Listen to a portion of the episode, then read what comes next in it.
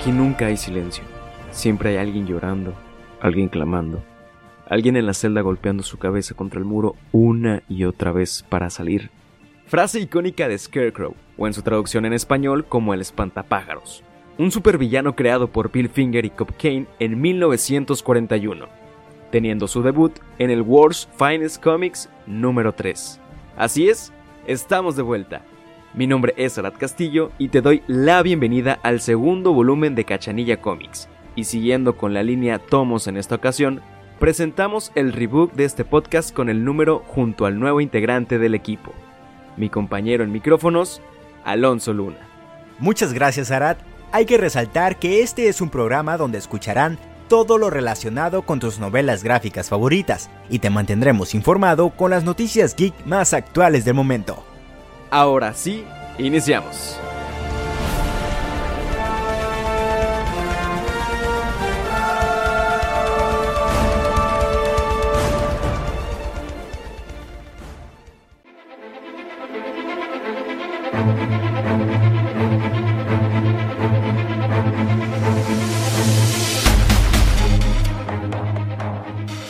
Como ya lo mencionaron nuestros compañeros del programa, Hoy hablaremos de un personaje que tiene un doctorado en las pesadillas y miedos más profundas de las personas. Supongo que es un personaje de Ciudad Gótica, ¿no? Exactamente, uno de los personajes más aclamados, o tal vez no tanto, de los últimos años. Mm, ok, tiene un doctorado. Es Harley Quinn. No, no, no, no, no.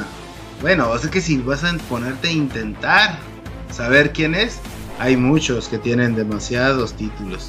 Ya tenemos a Doctor Freeze, tenemos a Harley Quinn, tenemos a Poison Ivy. Poison Ivy.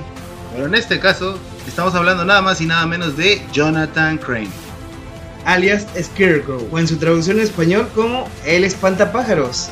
Uno de los villanos más creepy del Caballero Oscuro. Y como todo buen villano de Batman, Nunca falta el que es especialista en alguna área de la psicología, puesto que Crane estaba especializado en el miedo. A ver, platícame, ¿cómo es que era un profesor? Pues mira, te platico de atrás para adelante. Él fue despedido por realizar un experimento sobre la psicología del miedo en sus alumnos, pues utilizando una bala de salva. Eso es maltrato. No, no, no, no, espera. Sería maltrato si lo hubiera utilizado con ratones, ¿no crees? Es cierto, nosotros defendemos los derechos de los animales. Así es, su modo de trabajar es utilizar el personaje del espantapájaros y amenazar a sus víctimas para que haga lo que él desee. En términos, su traje simplemente viste un andrajoso sombrero negro, una máscara aterradora y una metralleta por si su gas no llegara a funcionar. Bien, bien, bien. A pesar de que este villano no cuenta con superpoderes como otros, pues él posee el gas del miedo para que sus víctimas vean sus peores y más profundos pesadillas.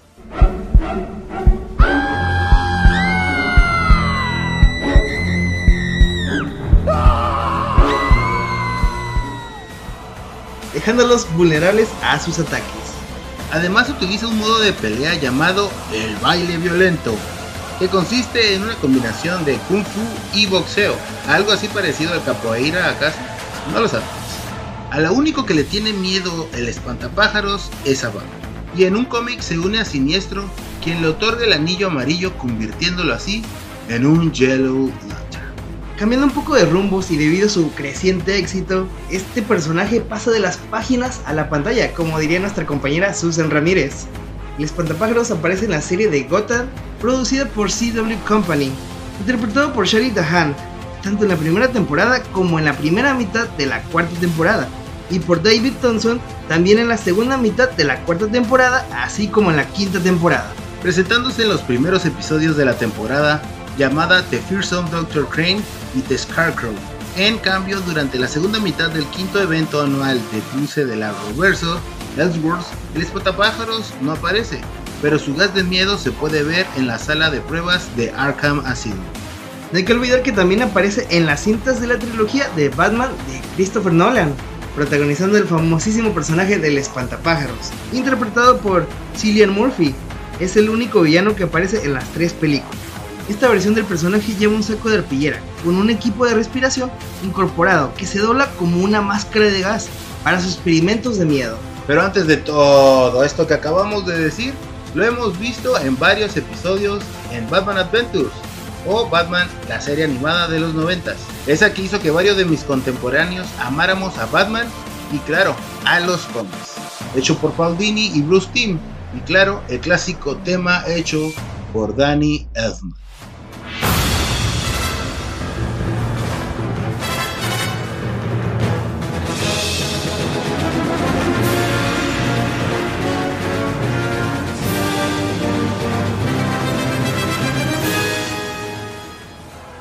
Llegando a este último punto, el gran villano está confirmado junto a Barbara Gordon y Red en la tercera temporada de Titanes, aún sin confirmar actor que lo interprete. Entonces damos la bienvenida a esta nueva temporada a nuestro primer invitado, algo escalofriante. Espera, ¿no nos presentamos nosotros? Ah, y regresando a esta nueva temporada de Cachanilla Comics el podcast, Miguel Rabagó y Jaime Rabagó y esto es el volumen 2. Le damos la bienvenida en esta nueva temporada a nuestro primer invitado, algo escalofriante, desde Tuxtla Gutiérrez Chiapas, Scarecrow, Estuardo Moreno de León. Empezamos.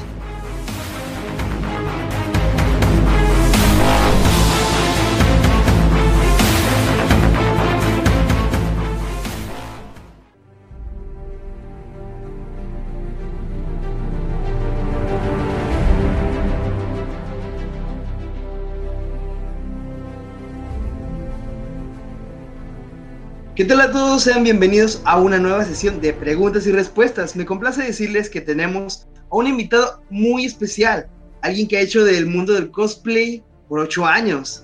Cabe resaltar que no todos nuestros invitados son héroes, y en esta entrevista no es la excepción, también tenemos villanos, pues su personaje principal es Scarecrow, o en esta ocasión vamos a hablar de Scarecrow, uno de sus muchos personajes. Bienvenido, bienvenido, ¿qué tal? Démosle la bienvenida a un residente de la capital de Chiapas, Tuxtla Gutiérrez.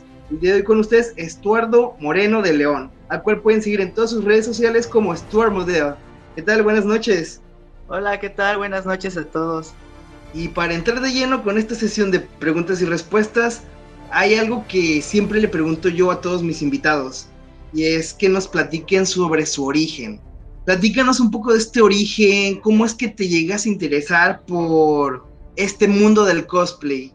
Pues prácticamente yo estaba en la familia típica de que todo lo que es anime, caricaturas y todo este tipo de cosas era muy atribuidas que son del demonio, cosas así. Entonces desde, pequeño no me dejaban eh, ver este tipo de caricaturas o animes, ¿no?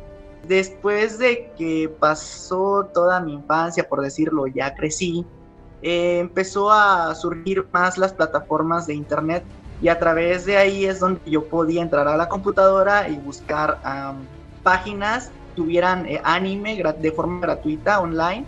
Entonces mi gusto era tanto que pues yo iba y buscaba este tipo de, de series, de caricaturas, de animes, ¿no? pasa que entro a la universidad y conozco a una amiga yo desconocía que ella era cosplayer y me comenta acerca de una convención. De hecho, yo también desconocía que hacían convenciones. Entonces le dije que a mí me hubiera gustado haber asistido a alguna de las convenciones, a lo cual pues me respondió ella que se seguían haciendo todavía y no era solo eso, sino que habían mejorado y el impacto de estas convenciones se hacía cada vez más y más grande. O sea, la comunidad, por decirlo otaku, o la comunidad cosplayer, la comunidad del anime, de cómics, videojuegos y todo tipo de cosas, eh, iba creciendo conforme iba avanzando el tiempo. Por lo cual, pues yo le dije que está bien, que sí quería ir a una de, a una de estas convenciones y no quedaba muy, muy lejana la fecha. Eso fue por el año 2012. Ella entonces me comenta que se disfrazaba, así me lo dijo, se disfrazaba y me llamó mucho la atención, sé, como ¿cómo? ¿Te pagan por disfrazarte? Y pues ella me decía, no, lo que pasa es que lo hago por gusto, es como un hobby. Yo hago mis trajes, los diseño, los recreo y los porto y a nosotros nos, conocen como cosplayers porque realizamos cosplay. Es una interpretación del personaje ficticio. O sea, no me caía el 20 de que era en sí el cosplay, sino hasta que me dijo que sí lo quería intentar. Entonces, pues ya, qué personaje elegir como tal, pero me encontraba viendo Naruto. Entonces elegí uno de los personajes de Naruto y pues mi primer cosplay fue de Chouji Akimichi de, Naruto porque me sentía identificado un poco con el personaje, ¿no? Entonces ella me ayudó a, realizar mi vestuario en esa primera ocasión. Yo me puse a improvisar, a tratar de hacer algunos accesorios, ya sean kunais, eh, las mochilitas o este, bolsitas estas donde, se ponen los kunais, los porta kunais, creo que se dicen. Conseguí las vendas, mandé a sublimar símbolo de la familia Akinichi en una playera blanca que tenía. Muchas cosas sí las improvisé porque la fecha era cercana, ¿no? Pero el chiste del cosplay y después entendí que era eso, sino divertirte con tus amigos y pasarla muy bien, ¿no? Además de Choji y Scarecrow, ¿qué otros personajes tienes, has creado o has manejado, interpretado como tal en tus cosplayer? Mira, conforme yo iba avanzando en mi desarrollo como cosplayer, siempre iba buscando otros personajes un poco más complicados de hacer entonces no, no solo elegía a los personajes más sencillos, como en el caso de Choji, en el caso de Android número 17, que también lo, logré hacer, Patamon, que fue un este, cosplay Jijinka, una representación del Digimon, entre otros más, ¿no? En el aspecto de sencillos. Ya más copados pues, me fui adentrando haciendo el cosplay de Link, de Legend of Zelda, el espantapájaros, como bien has mencionado, inspirado en el videojuego de Batman Arkham Asylum. También a personajes de anime como Inu Taisho, que es el papá de Shishomaru e Inuyasha. Cartus de League of Legends, que es un videojuego. Personajes como Riven, pero versión masculina. O sea, yo en los personajes siempre intento dar o por decirlo así, mi, huellita o mi, mi, seña distintiva, porque no siempre los dejo exacta, exacta, exactamente igual a como es el gráfico, a como es el diseño del personaje, sino siempre intento meterle algo de mi, algo de mí, pues vaya, no sé, un poco más de textura, de que si el personaje puede hacerla más realista, si utiliza un escudo, eh, detallar más el escudo, eh, si prendas de colores, no sé, de color café, que asemejen a, cuero, buscar telas que hagan este, esta función, ¿no? Como de texturas y todo este tipo de cosas que muchos de nosotros como cosplayers logramos hacer, ¿no? En total llevo un poco más de 30 personajes eh, realizados. Muy al inicio yo no hacía mis cosplays enteros como te había mencionado. Me apoyó, por ejemplo, mi primer cosplay una amiga, en otros cosplays eh, que hice después, como es el caso de Ash Ketchum, que también fue un personaje muy sencillo de hacer. Con ayuda de una costurera mandé a hacer eh, chalequito azul y con este, una playera negra que lleva abajo. Como eran personajes más sencillos, eran más fáciles de, conseguir las prendas o los accesorios que, que complementan al personaje, ¿no? Tanto sencillos como más complicados, los fui haciendo y conforme iba avanzando mi, mi trayectoria como cosplayer, yo empecé a aprender a crear mis propios vestuarios, a crear mis propios accesorios, a crear mis propias armas, que ya me he hecho de mi propio taller. Desde mi primer cosplay, que fue el de Choji, hasta el último en el que ahorita me ando metiendo más trabajo, que es este Sebastián de la Sirenita, que es mi proyecto para el Nacional de Costa 2021. Ahorita que nos estás platicando de todo este gran arsenal que tienes de trajes, de props, de personalidades, ¿qué es lo más difícil de hacer tus cosplays?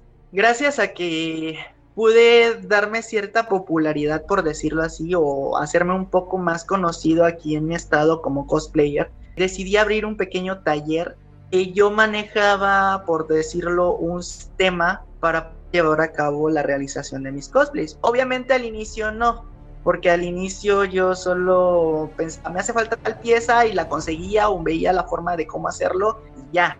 Pero después me di cuenta de que al momento de sistematizar el proceso, se me hacía un poco más fácil la creación de mis trajes. primera instancia es pensar bien qué personaje es el que quiero hacer si yo soy principiante no voy a elegir un personaje muy complicado. Entonces tienes que pensar muy bien qué personaje tienes que hacer. Algo sencillo si estás iniciando o bien si tienes la misión de querer ir más allá Ya que elegiste tu personaje, ok, pasamos al siguiente paso, que es trazar y dibujar las piezas del vestuario que conforman al personaje. Y es donde realizo yo mi diseño personal, por decirlo, de cada personaje. Después de que ya se dibuja y ya se tiene plasmado el proyecto, ya se va un patronaje. El patronaje es trazar las piezas en algún papel reciclado por general, en los cuales se sacan las piezas que te van a servir como borrador para saber si son buenas las medidas, para que después de que ya estén bien estos patrones, los traces en el material, ya sea tela, goma eva, ese, ¿no?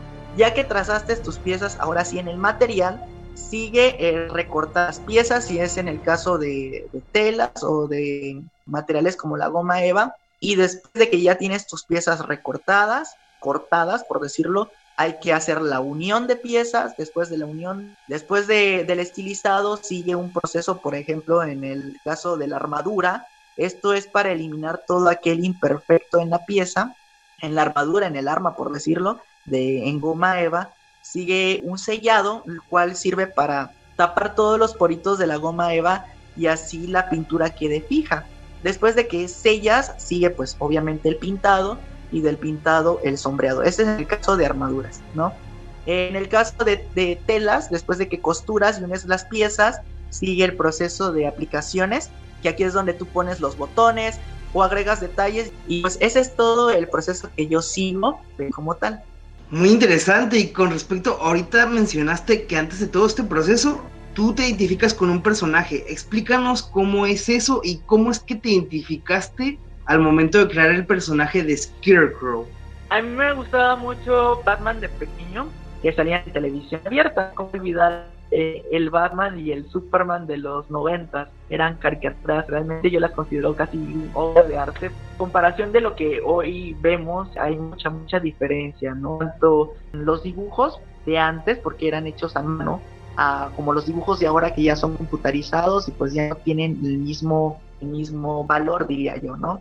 como a mí me gustaba Batman, me llamaba la atención mucho personajes, pero yo no me sentía identificado con ningún villano. Y muchos de mis amigos pues ya habían hecho villanos, ya habían realizado como tal un cosplay de, algún villano, ya sea de Disney, ya sea de anime, ya sea de videojuego, ya sea de cómic. Yo estaba en la búsqueda de, de mi villano favorito, ahora sí por decirlo, ¿no?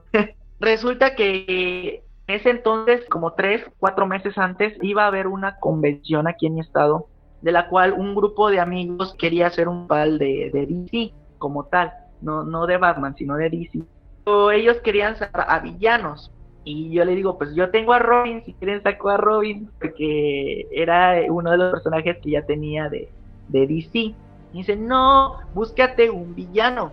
Yo sé que, que te gusta Batman, entonces puedes encontrar villano ahí que te llame la atención. Y tal es el caso de que buscando entre los villanos, yo no me identificaba, por ejemplo, con el Guasón. O sea, su forma de actuar es muy agresiva, ¿no? Como tal, a diferencia del espantapájaros, por decir, que no es tan agresivo como Guasón, no es tan loco como el Guasón, que los dos están locos, ¿no? Eh, eh, la gótica se caracteriza por eso, porque, porque sus villanos prácticamente están locos. Tenía, por decirlo, no sé qué, qué, qué sé yo, que me llamó mucho la atención. Y no tanto en el diseño de los 90, sino en el videojuego que un sobrino en una ocasión se encontraba jugando el videojuego de Arkham Asylum y ahí me di cuenta de, este personaje que te hace entrar en una realidad alterna, por decirlo, o una realidad surrealista, fantasiosa, en el cual atacaba a través de del inconsciente a sus este a sus enemigos no a, sus víctimas a través del gas del horror provocándote aquellos miedos o sea aquellos miedos más intensos que tú tuvieras se hicieran tu arma hasta tal punto de volverte loco o sea no era un como decirlo un villano convencional que agarra la típica arma y, y dispara o agarra este algún algún bat o este como el caso de Harley Quinn o algún otro tipo de elemento físico como tal ¿no? él te ataca con base a tus miedos eso es lo que me gustaba de, este personaje de este villano. Busqué los diseños de, del espantapájaros. Como te digo, me gustaba mucho la versión de los 90, pero eh, encontré algo que me gustó mucho más en la versión del videojuego de Batman Arkham Asylum. Y por ende eh, rediseñé algunas partes del personaje y pues lo, o sea, conforme lo haciendo es como aquel doctor que estaba haciendo a Frankenstein, ¿no? Vas haciendo a tu pequeño villano, a tu pequeño personaje. Ya al momento de ponértelo y todo demás, sientes eh, esta satisfacción, este gusto. De hecho, tuve la oportunidad de hacer un performance con, el espantapájaros, en la cual yo procedía a utilizar las pócimas del terror, por decirlo, este líquido humo, a veces era humo, lo llevé a cabo en un performance y pues resulta que gracias a esto y gracias al espantapájaros pude ganar. Creo que este fue el cuarto concurso de en el que pude participar. Entonces, eh, ¿cómo no a mi personaje? ¿Cómo no eh, disfrutar eh, el espantapájaros? Si en verdad me, me ha traído muchas satisfacciones, muchas experiencias muy, muy bonitas. Prosiguiendo con lo que es la sesión de preguntas y respuestas, antes de terminarla, porque estamos a punto de cerrar la sesión, ¿algún mensaje, algún comunicado con tus palabras que quieras decirle al público que nos esté escuchando en esta emisión? Claro que sí, mira. En primera, alguien me preguntaba qué es que quieres a alguien quisiera hacer cosplay o que quisiera saber del cosplay o que tuviera deseos de hacerlo. Si tienen deseos de hacer cosplay, háganlo, no tienen absolutamente nada que perder. Entonces, vida solo es una, solo tenemos una vida. Si no nada las experiencias, no se avisa, si no se anima. Entonces, van a sentir si de verdad eh, les gusta o no les gusta hacer algo. Y pues, mando muchos, muchos saludos. Espero que estén, eh, que estén todos bien, que sigan las indicaciones. Cuídense mucho, cuídense eh, en familia. Ya, veré, ya, ya verán que en menos de lo que esperan estaremos de nuevo en convenciones y disfrutando de, de hacer cosplay de tomarnos fotos con todos los asistentes, disfrutar de, de toda esta comunidad tan bonita. Y con eso terminamos la sesión de preguntas y respuestas. Agradecemos tu participación de haber aceptado estar con nosotros en esta entrevista y pues muchos campeonatos más nos esperan el próximo año, ¿no? Así es, así es. Aquí estaremos echándole ganas. Les mando un fuerte abrazo a ustedes que hacen de este programa eh, sea posible. Realmente les agradezco la invitación y que me hayan tomado en cuenta. Eh, cuídense mucho. Un saludo fuerte desde Mexicali, Baja California. Que tengas buenas noches. Buenas noches.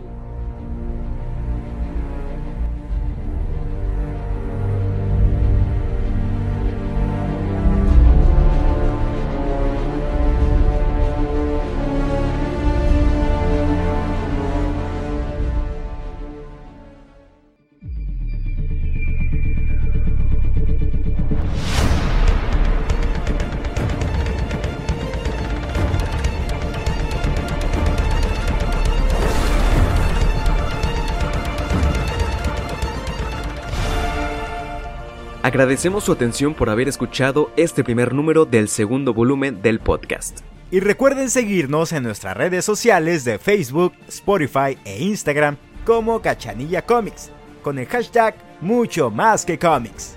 Su amigo Arad se despide. Junto a su compañero en micrófonos, Alonso Luna. Hasta la próxima.